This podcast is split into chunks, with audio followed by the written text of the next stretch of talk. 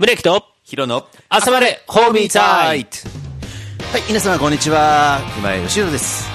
どうも、こんにちは。今日は、何日、何曜日、さあ、そんなことから始めてみようという回ですよ、今回は。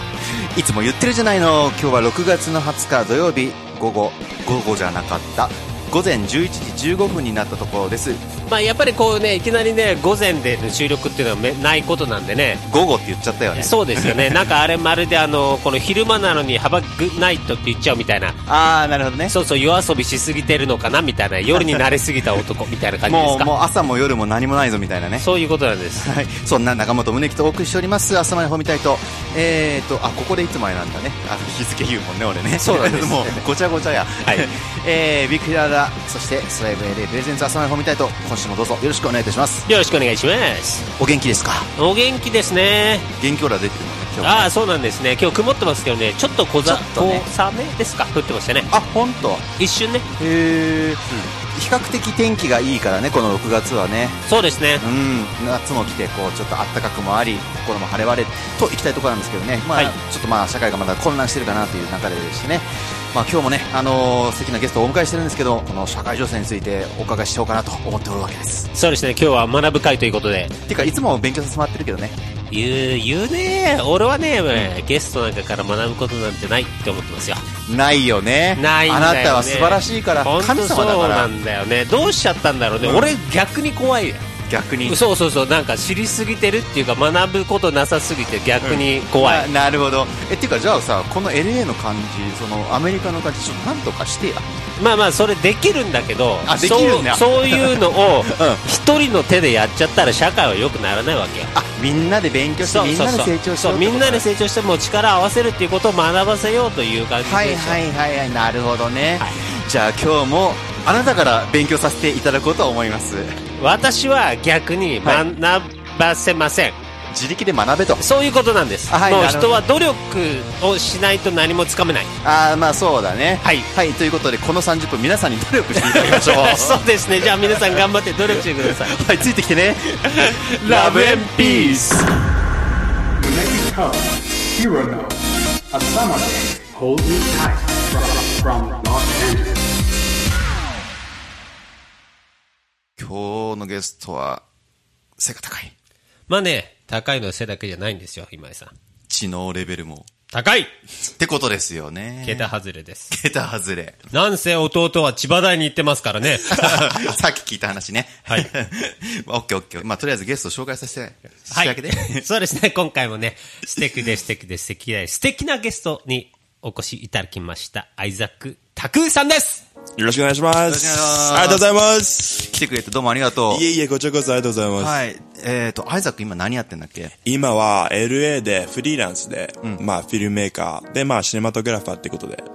ってますね。なるほどね、はい俺とアイザックが出会ったのが半年ぐらい前なのか。そうですねうん。OC ジャパンの時にオフィシャルでカメラマンやってて、うはいちのバンドのとね、こととかも撮ってくれて、撮うん。だから何気にね、ちゃんと話をした機会がなく、確かにそう、また何かあったらよろしくね、みたいな感じ で、まあまさかそのね、2回目がこれになるとはって感じだったんだけどね。うん。まず、アメリカは何年ぐらいなの来たのが2016年の5月なので、4年は経ちましたね。4年、今5年目か。そうですねああ、はいなるほどね。え、それまでずっと日本だったそうです。それも、あ、ほぼ日本ですね。あの、中学校の時にカナダにちょっと住んでたのが、あそうなんだね半年ぐらいなんですけへーど。で、高校の時も一応、あの、高校が、姉妹校がニュージーランドにあって、で、ニュージーランドにワンセミスターぐらい留学してたんで、あ、そうなんだね。いろんなところ行ってましたんです、行ったんですけどへー、そっかそっ基本的にはかい。また LA に来ようって思ったのは、フィルムですね。あやっぱそうなんだ昔から映画作りたいなと思ってて、で、やっぱ映画作るんだったらハリウッドっしょ、みたい ななるほどね 感じで、あ あ続きました。なるほどね。まあそうだよね。あーそうですじゃあやっぱこの LA に来て、なんか自分の夢に向かってってるなーって感じはある。そうですね、今は、まあ、小さい会社持ってて、映像制作やってるんですけど、多分来月は売り上げ結構いくなと思って。あ、ほんと。はい。へーまあ、その利益は少ないですけど、売り上げが結構高いんで、そうなんだね。自分でこんなに稼いだの初めてだみたいな。あ、そっかそっか。え、でもそれはどういう形で今、作り出してんのレストランのプロモーションビデオだった,、だったりとかあーなるほどあとはアパレルブランド今そう、来月結構忙しいのは、アパレルブランドのコマーシャルがあるんですけど、それを3本ぐらい撮るんですよ。へすっごい短い期間で。特になんかソーシャルメディアに載せるような、インスタとかに載せるようなものを作ってます。なるほどね。うん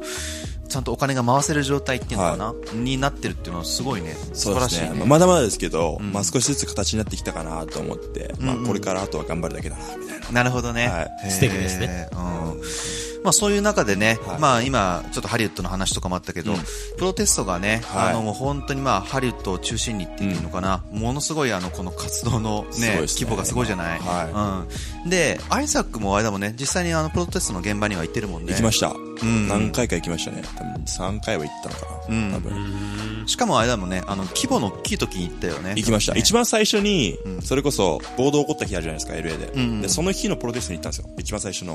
へえっーと、ビバリーヒルズかとかか。はいはいはい。で、暴動が起きた夜、んもう行きました。ダウンタウン LA に。すごかったです。ああ、そうだったんだ。人がめっちゃあったし、もうなんか窓ガラス割って、ウォールグリーンから、めっちゃ人盗んでたりとか、うんあれとかもだって警察自分の身を守ることしかできないみたいな感じだったもんね。本当なんかもうどうすればいいのかみたいな感じでしたね。なんかもうクレイジーでしたね。もうゴッサムシティみたいでしたね。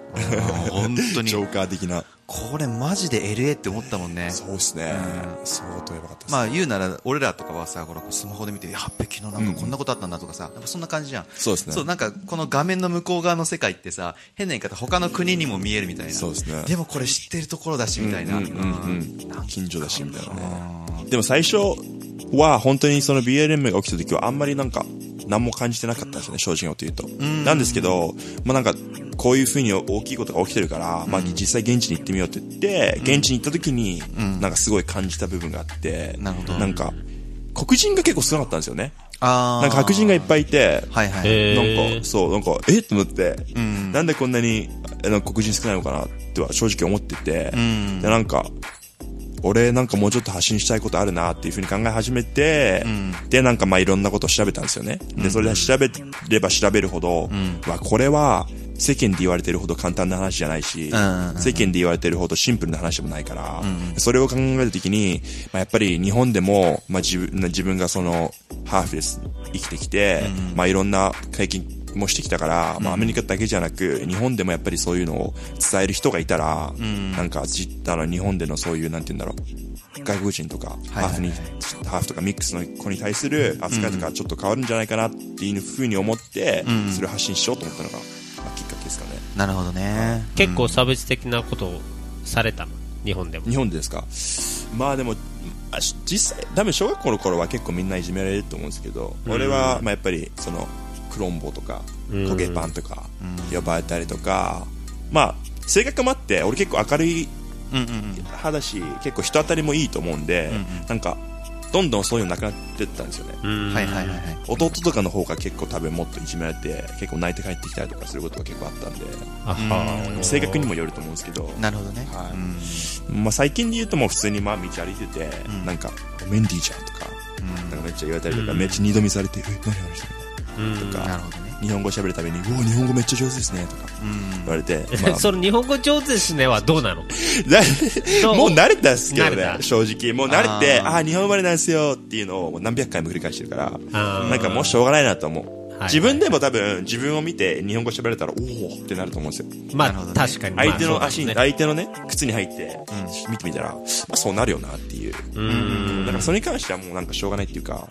あんま何も思ってないですけど、電車とか隣に座んないとかそういうのはちょっと辛いですよね。あああそんなんあんねや結そうか構、ずっとなんか異常に隙間空いてるんですよ。あ、そういうの感じちゃうよね。感じちゃいますよね。ちょっとまあラッキー細かいけど取ることもできなでくきもなないいんだけでもどない。できなくもない。できなくもない。そうなん ですよ。で超きなくもポないでジすティブシンキングだよね、確かに。だから、結構気づかなかったりとかしたこともあったんですけど、いろいろ考えてみたら、確かに確かにいろいろあったなっていう感じですかね。俺はもう、なんかもう慣れすぎちゃって、はいはいはいなんかもう分かんなくなっちゃってきてる部分もありました。そっか、うんこの慣れっていうのがさ例えば白人側からしても、もうこの社会のこの今の状態で慣れてるからそうっすね黒人の人たちがこんなにその差別を受けてきたんだみたいな,、なんかそういうのを今回の気にやっぱりこう気づかされてるっていう人たちも多いのかなって、そうですねん確かに特にそういう差別意識のなかった人たちだよね、そうですね、でも人種差別って、まあ、正直なこと言うと多分なくならないとは思うんですよね、だいぶしばらくは、まあ、ただその人種差別に対して、まあ、一人一人が人種差別はダメだとか、やっぱりなんて言うんだろう立ち上がることに意味があるのかなと思って、でやっぱりなんか一人一人が変わんないと社会そうだ絶対ね変わんないんでだ,、から一人一人が人種差別はしないっていう人種差別に対する反対運動とか、まあ、そういう、なんていうの理解がいはい深まることに意味があるのかなと思って、そうだねとは思いますね。うんはい2020年のこの時代にも人種差別があるんだっていうことと、どんだけこれでね苦しんでる人たちがいるんだっていうことを知る、うんそこからなんだよねそうですねうんプロテストとかにこう参加してみる中で、一番こう印象に残ってることってなんだろうまあすごいなと思ったら一回ハリウッドのプロテスト行ったんですけど、その時に、まあ、年齢層がすごい若かったんですよねあすあっはいごい年齢層若くて、でしかも一人一人なんか全然違うように見えて、やっぱりそう人種差別っていうことに対して、なんかいろんなバックグラウンドを持ってる人が、すごい若い年齢層の人が、ね人種も全然違う人たちが一緒に集まってこういう風になんか時間を取るっていうのは、なんかすごいことだなと思ったし、その時は本当に全くその暴動とかも起きずすごい平和なプロテストだったんですよ、すごいなんかサポーティブで、なんかみんなに水配ったりとか、みんなにその今コロナだからねサニタイザーを消毒液をあげたりとか、まあ、スナックあげたりとか人たちもいっぱいいたし、なんかそういう中でやっぱりなんか一つの目的に対してこういういろんな違う人たちが集まってるっていうのが、なんかすごい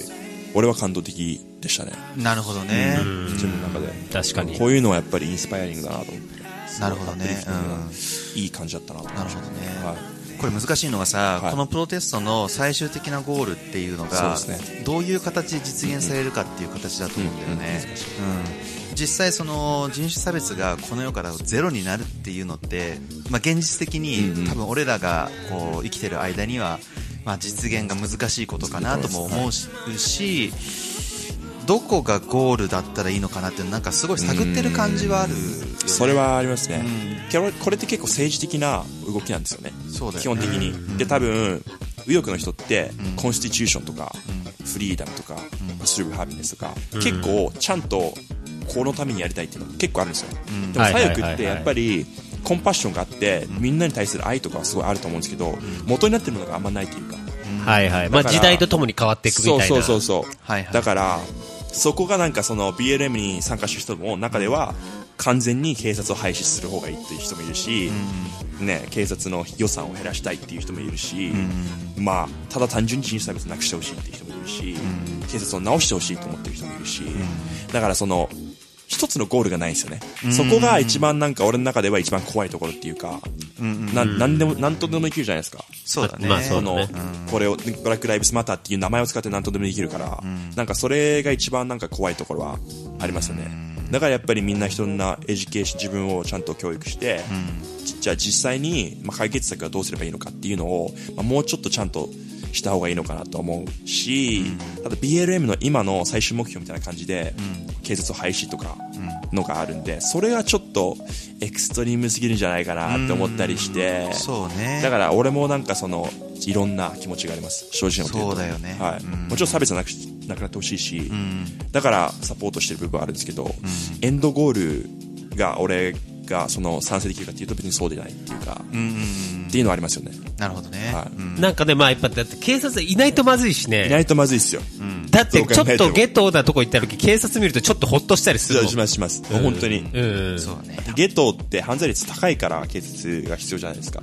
で、まあもちろんその黒人の人たちは、まあもちろんね、あの、数的に言うと結構殺されてるんですよね。あの、白人とか他の人種と比べても。ただ、犯罪率とか黒人の人が警察に会う、どれぐらいの回数で会うのかとかいうふうに考えたときに、実際にどれだけの警察官が人種差別的で、どれだけの警察官が黒人をターゲットにして殺してるのかとか、そういうふうに見てみたら、そんなに大きな違いはないんですよ、他の人種の中で。数字だけでは数見字だれけでないっ見れないて部分はあいるうけ。ど、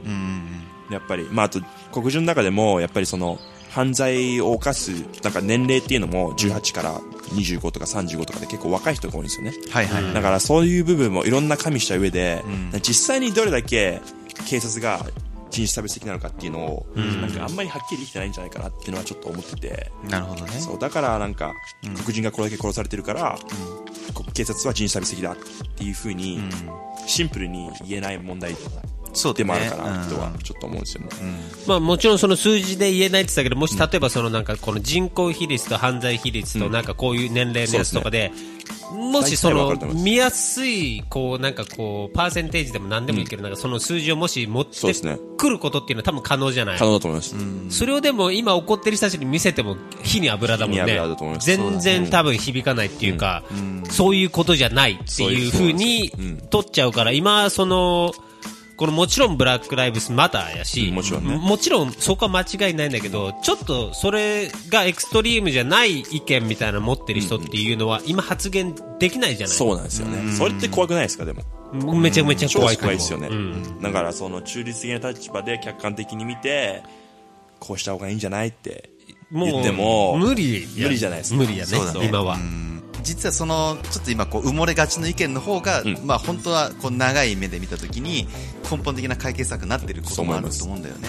うんただちょっとタイミングが難しいなって、そうですね、うん会話ですよねだから俺もその IGTV とかライブでいろいろやってる理由も、やっぱりそのいろんな人となんか話すことによって、一人一人の意見を聞いたりとかね、一人一人の調べたことを聞くことによって、はいまあミドルグラウンドじゃないですけど、なんか賛成できる部分を見つければ、そうねどっかでね、いいんですけどね。確かにねだらそういうのが今一番必要な気がするんですよね。確かに。で、まあ今回本当に一番良かったことはみんながこう考える時間をもらえたってそうですいねう。それはそう思いますことそうだがね一番良かったのかな。ん確かに確かにまあ、その社会のその構造を変えないと、確かに黒人の人たちが今こう陥ってるサイクルからは抜け出せないっていうのもあると思うから、そうですねそこはそこでなんだけれども、うん結局、まあ、一人一人レベルで変えていかないとっていうのってその警察の市民に対する、うんうんあの態度ももちろんそうだもちろんしそうですね。いろんなところにやっぱ問題の火種がねまあるだと思いまますだあるからね、なんか IGTV であの友達の女の子と話した時にその子がなんか黒人に話しかけられて怖かったって言われたんですよ、触られたりとかしてでそれですごい怖かったっていう、ね、その経験がその子にはあるから、なんかどうしてもちょっと怖がっちゃう部分もあるしなるほどねんかやっぱそういうところをお前はレイシストだから私あ俺と話したくないのかみたいに言われたみたいなあーでそれはどうなのっていうふうにやっぱ思そうっだよてねなんかそのもちろん全員が黒人そういうわけじゃないんですよ、絶対そうじゃないし本当に一部の人なんですけど、やっぱりそういう部分から変えていかないとやっぱりどうしてもなんかこういう負のサイクル黒人の人たちが陥ってるコミュニティが陥ってる負のサイクルから抜け出すのは、やっぱりね他の人がどうにかするとかじゃないと思うんですよねなるほど、ね、黒人のコミュニティは黒人のコミュニティで直していかなきゃいけない部分がたくさんあると思うんですよね、個人的には。俺が例えば黒人の女の子とデートをすると。うんほんで、まあ、その女の子たちが多分、まあ、ホーミーとかがいるとしてさ、多分俺がそっちに行く、い行って遊ぶこともあるだろうけどさ、はい多分俺がさ、その黒人のさ、かん女の子とデーティングしてて、バッて行ったらさ、絶対ウェルカムじゃないもんね。絶対アメリカじゃ、まあ、アメリカじゃないと思いますね、多分。まあ、絶対って100%とは言い切れないけうんど、 100%とは言大い切れない概のところは WhatsApp ホーミーみたいな感じになっちゃうじゃない、そうですね多分ねなるほど特に男のど子うしたたのみたいな。うんうん。で女の子も多分同じだと思う多分アジア人の女の子がこう黒人の男の子といて、何しに来たのこの子みたいな感じ、やっぱそういうところもちょっとああるりよますねね。コミュニティ感のね。うんだって、学校とか見ても結構、大体友達って同じ人種のグループ多くないですか多いアジア人はアジア人でつるんでるし、黒人は黒人でつるんでるし、白人は白人でつるんでるし、みたいななるほどね結構多いから。まあでもこれは難しいよね。一人一人に置き換えた時にもさ、うん例えば初めましてって会った人が、どういうバックグラウンドを持ってて、そうそうどういうことに例えばコンプレックスがあってとかさ、結局その人が歩んできてるもん人生そのものだそうよなんねですよ。。例えば何気なく普通の発言をしたことで相手がこう、え、なんでこんなところで怒っちゃうのみたいなこととかもやっぱ日常生活で、ありまあま普す通にあったりもするじゃんね。なんかそれが人種のことってなると、すべてその人種のせいになっちゃうっていうのが、それ良くないとそ思う、このなんかちょっと今の社会のんこれからの、まあ今敏感になってるところなだけに起こりうることなのかなあって。ーありますね。それがやっぱ一番俺は問題だと思ってますけどね。その、なんて言うんだろう。やっぱアメリカとかでも、まあ黒人は基本的にデモクラットにボートするでしょうみたいな。白人は基本的にリパブリカンにボートするでしょうみたいな。そういう、なんかその肌の色がどうのこうのだから、あなた女性なんだから女性のプレゼント支持するでしょみたいな。そういうなんかすごい、ほんと表面的なところで人間を見てる風潮があるような気がするんですよね。なるほどね。マーティー・ルーサー・キング・ジュニアも、ね人間のキャラクターで見るべきだって肌の色じゃなくて言ってるじゃないですか、それって本当に深くて、どういう肌の色だからあなたはこういう人を支持した方がいいとかじゃなくて、じゃあ自分は何を求めてるか政治に政治家に何を求めてるか、何が問題視何を問題視してるかで、あの自分の投票する党だったりとかを選ぶべきであって、いい社会にするためには絶対そうなんだよねん役になるような気がしますよね。だからこれ誰かが一方通行で直すことじゃなくてみんなでそうなんですよ受け取り方もそうだし、変えていかなくちゃ変わらないところなんだよね、そうなんですよね。その中でこうアイザック、こうまあね、映像をこうやって自分で作って発信したり、メッセージ作ったりってやってるけど、そもそもそこに問題意識がないっそうですね。ていうタイプの人もいるじゃんね、うん特に多分日本って人種差別がないって思ってる人もやっぱ、多いですねわ割と多いじゃないか、うんうでそこに対していろいろ思うところもあるのかなってありますね、結構。だから、だから俺もその日本で、まあミックス、ね、ハーフでミックスで育ってきたから、なんか、ある意味、なんか責任じゃないですけど、なんかその自分が伝えれる部分は絶対あると思うから、なんかその俺のコンテンツを通してそういうのを少しでも日本に届けられたらいいなと思うし、まあでも日本人全員変わるべきだって言ってるわけじゃなく、そういうのに気にす、そういうのをなんかあ違う方がいいなって思う人は、ぜひ行動を取ってほしいと思うし、いろいろ調べてほしいなっていうのが俺の願いであって、別になんかお日本人みんなレイシストだからっていうふうに言ってるわけじゃないんですよね。だからそういうなんかニュアンスも、まあ自分で大切にしながら、なんか、あとはあれですよね。あの、日本ってやっぱり結構肌白くて、髪長い方が可愛いじゃないですか。まあまあ、そういう風潮あるそういう風潮ありますよね。うんまあそれ世界的にそうかもしれないですけど、うん白人のそのビューティースタンダードを、んあの、アダプトしてる感じするんですけど、うちの妹って真逆なんですよね。肌黒いし、髪が変わるじゃないですか。だからすごい、自分の妹はすごいそれをコンプレックスに持ってたみたいで、で、実際に妹と話した時にそれを言われたんですよ。お兄ちゃんは私の気持ちがわかんないと。なぜかっていうと、日本の可愛いの基準は私の真逆だから。それがどれだけ自分が自信がなくなるのかわかんないみたいに言われて、すいませんってな って、すいませんってなって、そっか兄弟間でもそうそいううなんで会すよ話があるってことだもんねやっぱ女性と男性ってだいぶ違うんですよね。やっぱ女性っ確てかに結構美への追求があるじゃないですか。だからそういう部分で気にしやすいのかなとは思ったんですけどね。なるほどねだからもうちょっとその黒人とか、まあそのラテン系の人とかを日本でもちょっと取り入れれるようになったら、特にモデルとか芸能業界がそういう風になったらいいなと思うんですけどね。なるほどね、俺でも18でこっち来てるんだけど、はい実際、俺も本当無知すぎたなって今でも思うんで恥ずかしいぐらい。俺だってアメリカって白人と黒人しかいないと思ってさ。あーだかなるらほどね最なるほど初ねスパニッシュとか見た時、何なんだろうみたいな。な、どっちっていうか、な、おーミックスなのはいかはいはいなはいみたいな感じだったな。ああ、そうだったんですか、うん、最初だってそういうのいるって知らんかったかそうらでさ。すよね。わかんないね、確かにね。そう。確かに。でもね、俺も LA 来て、あれ、俺、アメリカ来たんだけどなってやっぱ思ったもんね。アメリカ来たん だ。アメリカのはずなのにみたいな。そうね。ロサンゼルスって何みたいなのはあったかも。確かに。変わってますよね。だって、普通に街歩いててさ、英語がない街とかもあったりするじゃん、普通にありますねスパニッシュともそう当時わかんなかったけど、なんだこの言語はみたいな。 俺、アメリカだよ なみたいな。コリアタウンとかも、コリアタウンすごいっすねもう半端ないよね。全部アングルですもんね。う確かに。とかだからさ、うんうんこの街は本当にいろんなものが混ざってるから、うそうん、そういう意味で言うと今の宗木の発言すげえわ かるよ。うんそう。確かにね、アメリカのね、確かにあれ、あれですよね、なんて言うんだ。イメージってあんまり日本でもなんか、そんな感じあるかもしれないですよね。確かになラテン系とかあんまりないですよね、多分。あんまりないんじゃない黒人黒人料理しかあんま考えてない。うんだってラテン系ってラテン系って言うやん。そうだねそう黒人白人みたいなのもあんのに。そう、確かに。ラテン人って言わないもラんテンね。人ではないですねそうだねうん。確かに、黄色人種。あ、そうですね。確かに確かにうんだからそういうのがこうスタンダードなうんうんこの街じゃんね、そうですねそうだから、なんかこの街は一つその希望になるのかなって思ってるのは、うんうんうん世の中に向けてさこれが成り立ってる、うんうんお互いをリスペクトしながら、成り立ってる街がここにあるんだなっていうのって、将来に向けての一つのスタンダード、そうですねになりうるのかなって確かにうん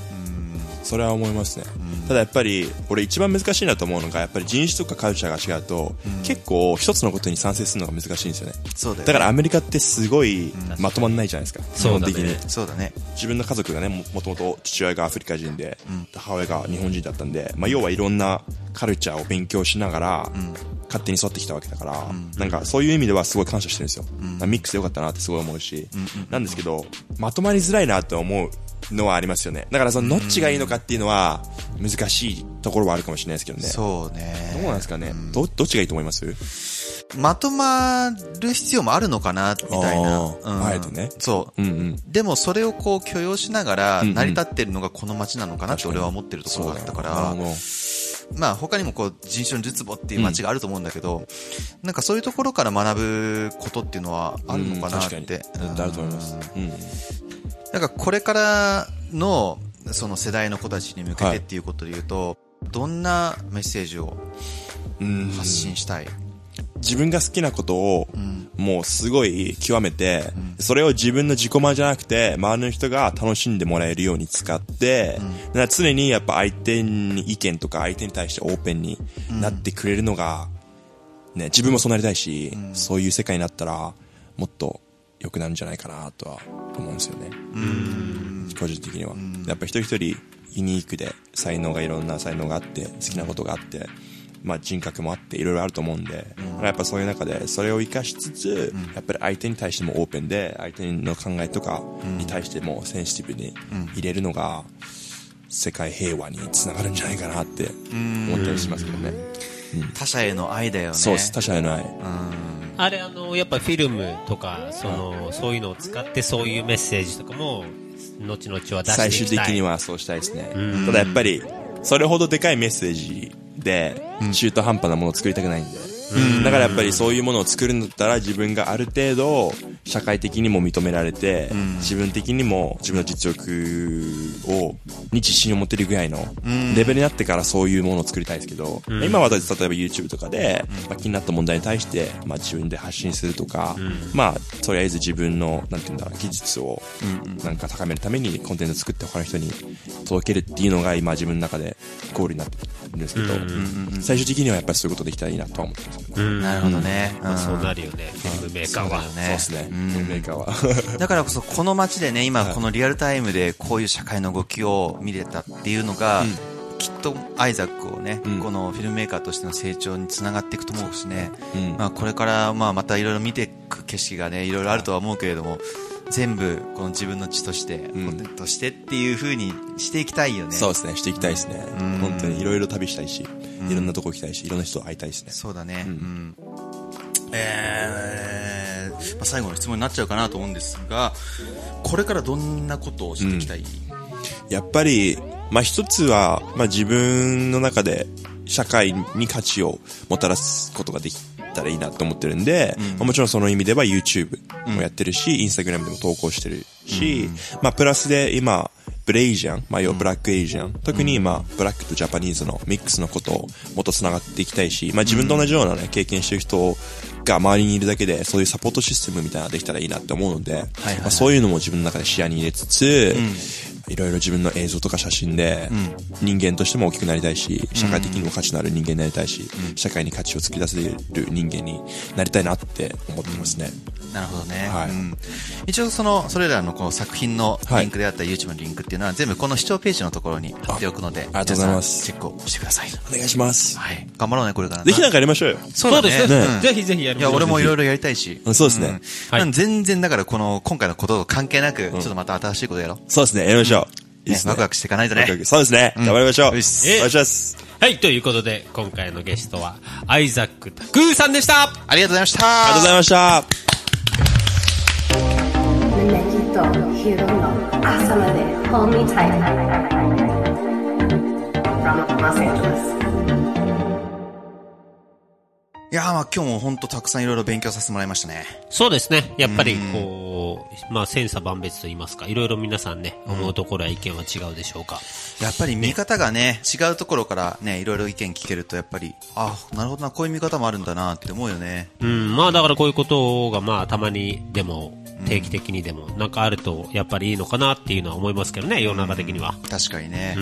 きっかけを与えるっていうことしか、まあ我々にはできないと思うんだけれども、一つ一つ世の中が良くなることにつながってってくれたらいいなと思います。そうですね。はいうちらのね、この番組もね、それのためにやってるようなもんですから。もう本当そうなんだよね。ええうんはいはいということで皆さん受け取っていただけたら幸いです。え、次回の更新が7月の14日になりますこの頃はあれですかねもう夏真っ盛りなんですかねそうですね。多分、もしかしたら、ここで収録するのも暑くて嫌になっちゃうみたいな。ああそうだよね汗だくになりながら収録っていう、はい。そういうのが来てしまうわけですよ。夏を満喫しましょそうっていううですね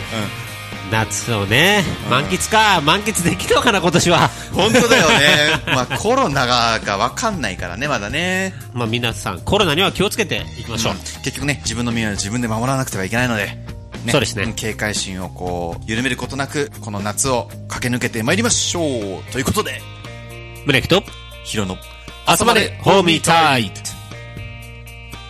次回のゲストはアンジャッシュ渡部タイムリーすぎないかそれ